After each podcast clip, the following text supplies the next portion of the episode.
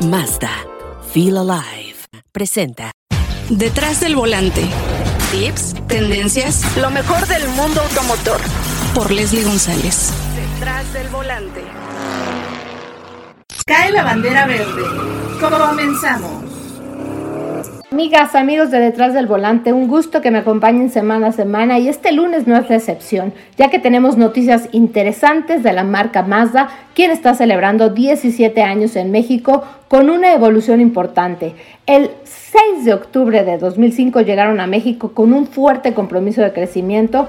En el año 2014 se inauguró la planta de Mazda en Salamanca, reafirmando la historia y también el compromiso con la gente a través de productos hechos por manos mexicanas como Mazda 2, Mazda 3, CX30 y ahora se hizo el anuncio de Mazda CX3. Este camino hacia el nuevo capítulo de la marca lleva el nombre de Mazda Mirai. En japonés quiere decir el futuro de Mazda. Vamos con las palabras de su directora de operaciones, Araceli Contreras. Y ya hablando un poquito de lo que somos como marca en, México, primero hay unos datos bien importantes y es cómo estábamos hace 17 años, cómo estamos.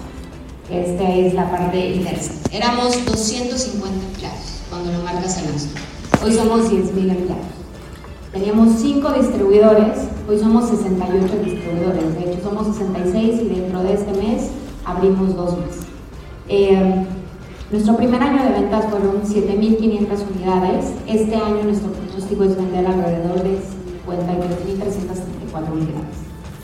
Eh, órdenes de servicio, que eso también es bien importante, no solo la parte de ventas, sino cuántos autos han regresado con nosotros. Empezamos con 3.800 órdenes de reparación, y el año pasado cerramos con casi 480 mil órdenes de reparación. No teníamos collision centers, no teníamos planta de manufactura, eh, no tenemos una empresa de logística y tampoco tenemos un almacén de partes. Todo eso este, lo traíamos de, de, fuera. Y hoy tenemos 10 centros de colisión, tenemos una planta de manufactura en Salamanca, una empresa de logística y el almacén de partes también ahí en Salamanca. Entonces, con todo esto, Mazda se ha logrado posicionar el número 7 dentro de 113 países que representan a la marca Mazda a nivel global. Entonces, esto es algo bien importante. En temas de la planta de Salamanca, eh, se construyó en dos años, esto es algo importante, con una inversión de 700 millones de dólares. Y actualmente contamos con 5.200 empleados. Esos empleados hacen los vehículos que se exportan a más de 35 países y eh, nosotros realizamos sinergias con 216 proveedores. La semana pasada inició oficialmente la producción de Mazda X3, esto es bien importante, y esta producción requirió todo un año de preparación, o sea, hacer el traslado de la planta de Japón hacia la planta de Salamanca, con una inversión aproximadamente de 60 millones de dólares. Y obviamente todo esto, toda esta inversión ha generado mayores empleos directos para nuestro país. Hablando en números totales, la planta desde su inicio en 2014 hasta la fecha tiene una producción de 1.3 millones de vehículos, casi 1.4, y se producen diariamente 815 unidades. Hablando de temas de lo que representa la industria automotriz en México, sabemos que el casi el 21% es una producción de manufactura. Todas estas marcas son quienes tienen presencia en una planta y el 91% de todos los autos que se fabrican se exportan. Y esto representa para el país el 4% del Producto Interno Nacional. Eh, algo también bien importante es la parte de generación de, empleo, de empleos. Eh, toda la industria automotriz representa el 4.6% del empleo nacional. Entonces es una industria que tiene mucha relevancia para todos nosotros. En temas de ventas de autos nuevos totales, cómo hemos estado en, en la industria desde que Mazda llegó en el 2005, el pico más grande de la industria fue en 2017 y obviamente 2020 y 2021 tuvieron una caída por todo el tema de la pandemia y poco a poco se ha ido recuperando. Al cierre de, del mes de septiembre estamos llegando casi a las 800.000 unidades. Ahora, ¿qué es lo que pasa con los productos que vienen de Japón y de Estados Unidos? Ya hablamos de toda la estrategia que vamos a hacer con los productos locales. Con los productos que vienen de Japón y Estados Unidos es bien importante seguir consolidándonos sobre todo en este punto número uno, la parte del rango de precio premium. ¿Qué quiere decir? Tenemos estos dos mundos, la producción local, en donde vamos a empezar a tener mayor volumen, pero no debemos de olvidar también que la marca es aspiracional y que la marca quiere seguir dando una oferta a todos esos clientes que estén buscando un buen servicio y que estén buscando productos de alta calidad.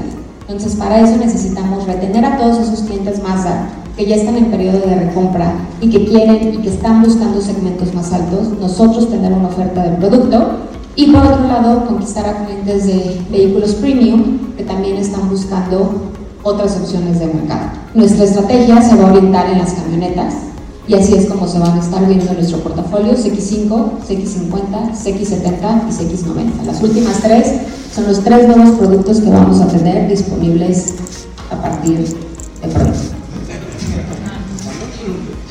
CX5 nada más es un, eh, ya lanzamos el modelo 2023, de hecho el mes pasado, como ven nosotros estamos muy bien posicionados dentro del segmento de las camionetas medianas y queremos mantener una participación del 14% con este vehículo.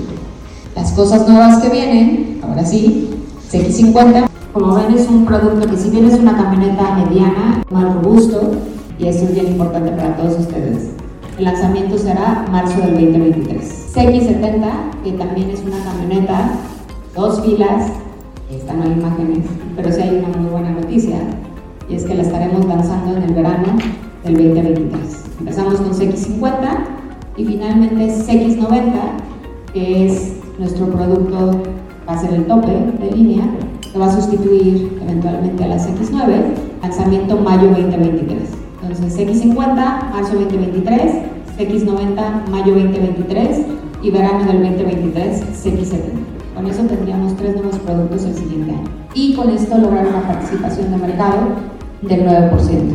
Muchas gracias.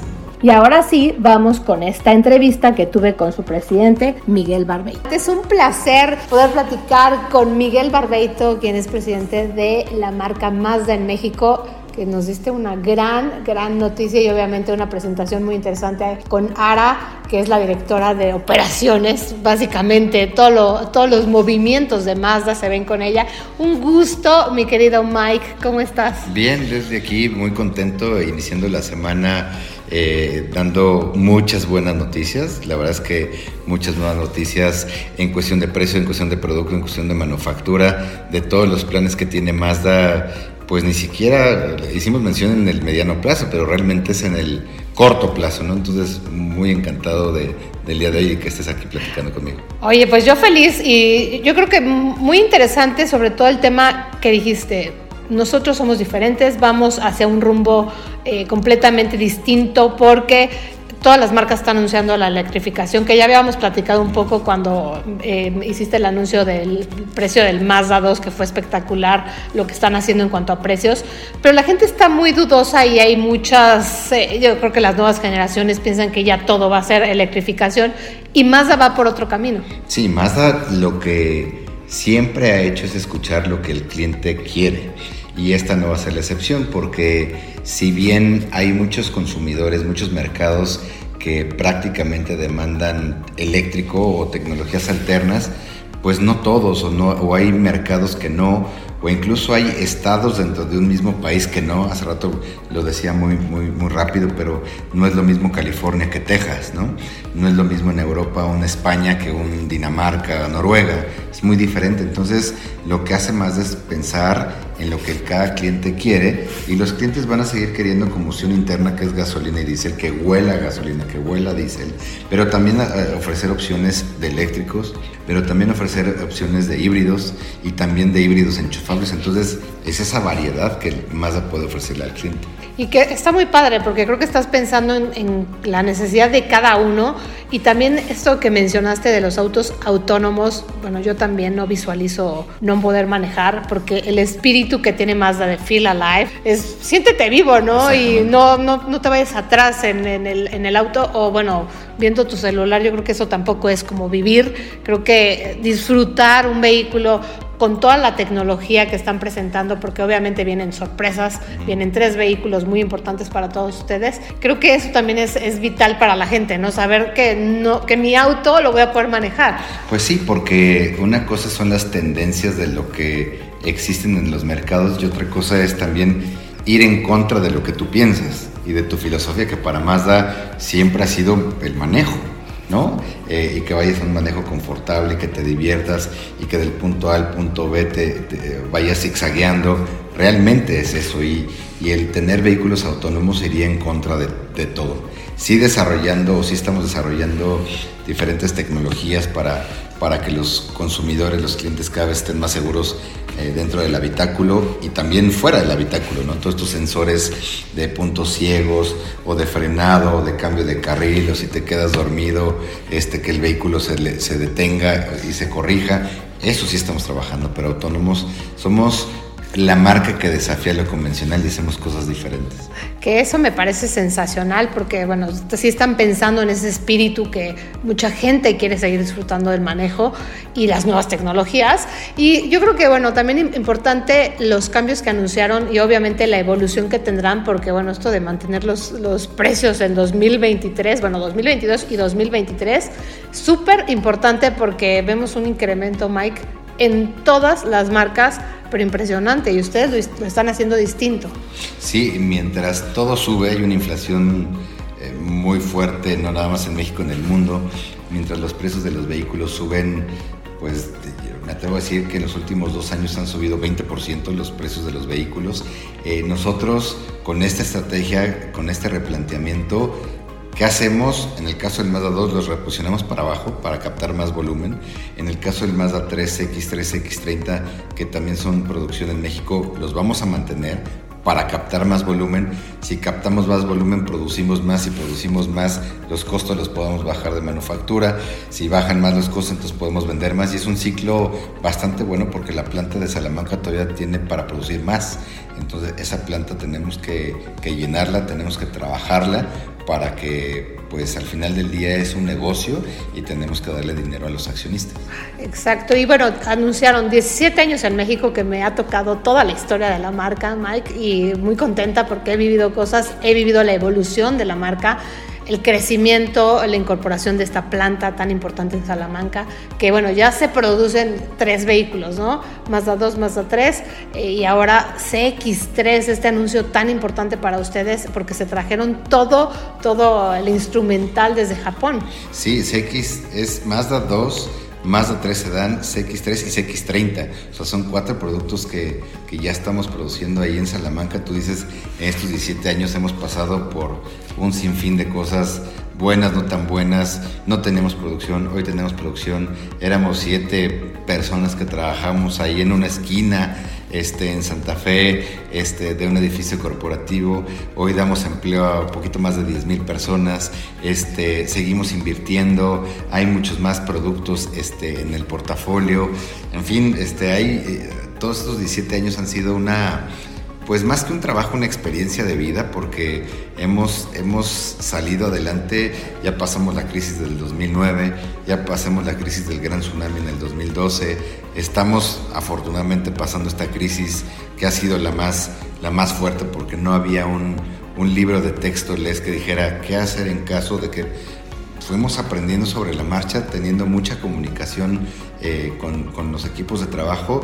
Y mi principal labor en estos más de 24 meses es que la gente no se viniera abajo, ¿no? Que siempre tener una actitud positiva, entusiasmar, eh, enganchar a los equipos y por más que por dentro yo este, estuviera pasando otra, otra situación, pues la actitud positiva nunca, nunca cayó, ¿no? Entonces eso es lo que nos ha ayudado como marca.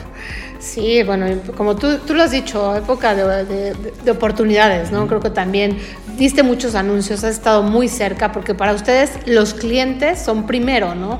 Porque antes hablaban mucho de, del auto, de cómo se vivía en un vehículo, pero ahora todas sus historias son más estar cerca de, los clientes. Sí, es estar cerca del cliente, es, es tener una marca con propósito, porque productos pues todos los productos, todas las marcas son buenas, hay gustos diferentes, necesidades diferentes, etcétera, etcétera, pero, pero el que una marca tenga un propósito y el cliente se identifique con esa marca, eso es por la que seleccionas o a esa aerolínea, o a ese restaurante, o a esa marca automotriz, pues dices, conecto con esa marca que es responsablemente, eh, socialmente responsable, ¿no? que apoya aquí, que apoya acá, que siempre hace algo diferente. Eso, esa es la forma, el marketing de propósito que, se le llama.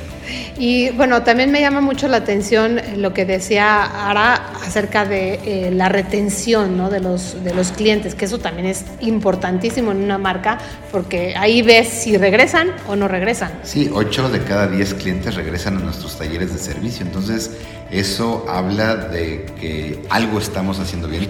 Todavía tenemos mucho por hacer, la verdad, tenemos muchas áreas de oportunidad, pero eso, eso eh, de que 8 de cada 10 clientes regresen es porque les gusta la marca, porque les ofrecemos un servicio bueno. ¿Por qué? Porque los atendemos bien, porque los hablamos con transparencia, con respeto, con honestidad.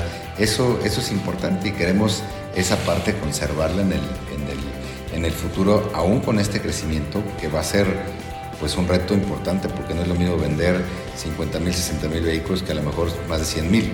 No es lo mismo atender a 100 mil clientes que atender a 50 mil. Exacto, y bueno, también la, el crecimiento que van a tener en cuanto a distribuidores eh, a largo plazo, bueno, de, aquí al 2025, ¿no? Porque no es como un, ya mañana voy a tener 100, no, de 68 a 100 distribuidores. En el corto plazo, en tres años básicamente, y y los distribuidores están convencidos de que es la forma correcta, de que van a seguir invirtiendo en la marca y, bueno, la verdad es que a pesar de que es un momento pues retador para el país por tanto tema económico, por tanto tema político, por tanto tema social, siguen creyendo en la marca y siguen invirtiendo. Entonces eso, eso habla mucho del trabajo que se ha hecho. Y pensábamos que iban a desaparecer, ¿no? Porque estaba el tema de que ya nadie va a ir a un concesionario. Yo la verdad este, yo sí soy partidaria de ir a un distribuidor, ver los coches, que te expliquen. Y yo creo que también es una forma de ver cómo opera una marca. Es de humanos para humanos, nosotros le llamamos. No puedes perder esa parte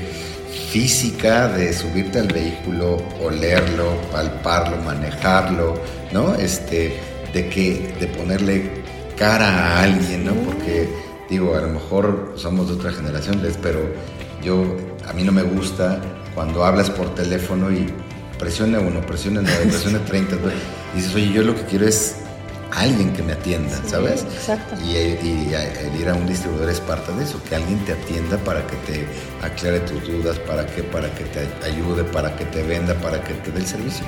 Claro, oye, y bueno, para finalizar, estos tres productos, eh, CX50, CX70 y CX90, que bueno, ya tiene cara el CX50, pero los otros dos todavía no tienen, ¿no? Pero lanzamientos en el 2023. Vamos a tener tres lanzamientos bien importantes en el 2023, prácticamente en los primeros nueve meses, ya dijimos la CX50 en marzo, la CX90 en mayo, la 70 en el verano y sí, ya tiene cara las X50, las X90 y las 70 ya tienen cara, pero todavía no la podemos este, presentar. Próximamente la vamos a presentar, las, vamos a presentar. Pero sí son tres nuevos productos en segmentos importantes en el mercado y estoy seguro que van a ser del agrado de los clientes.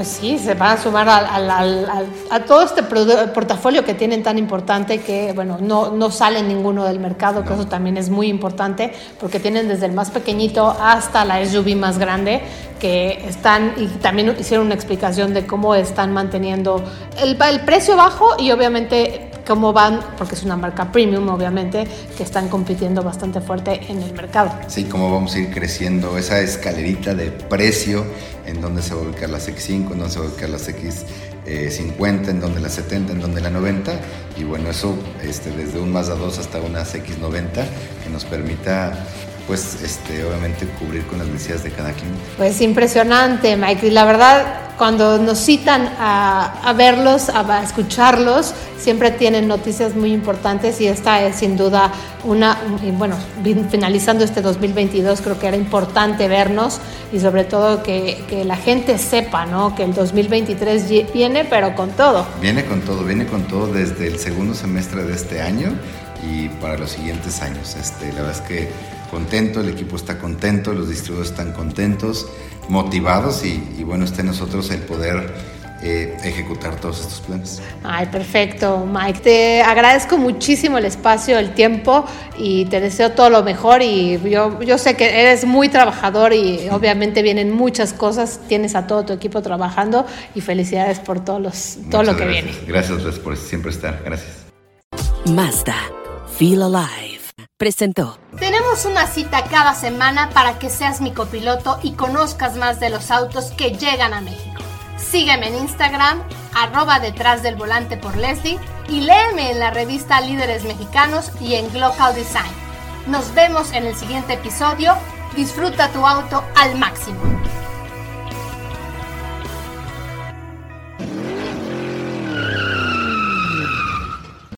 Detrás del volante. Lo nuevo, clásicos, lo que tienes que saber. Nos escuchamos la próxima semana. Detrás del volante. Por Leslie González.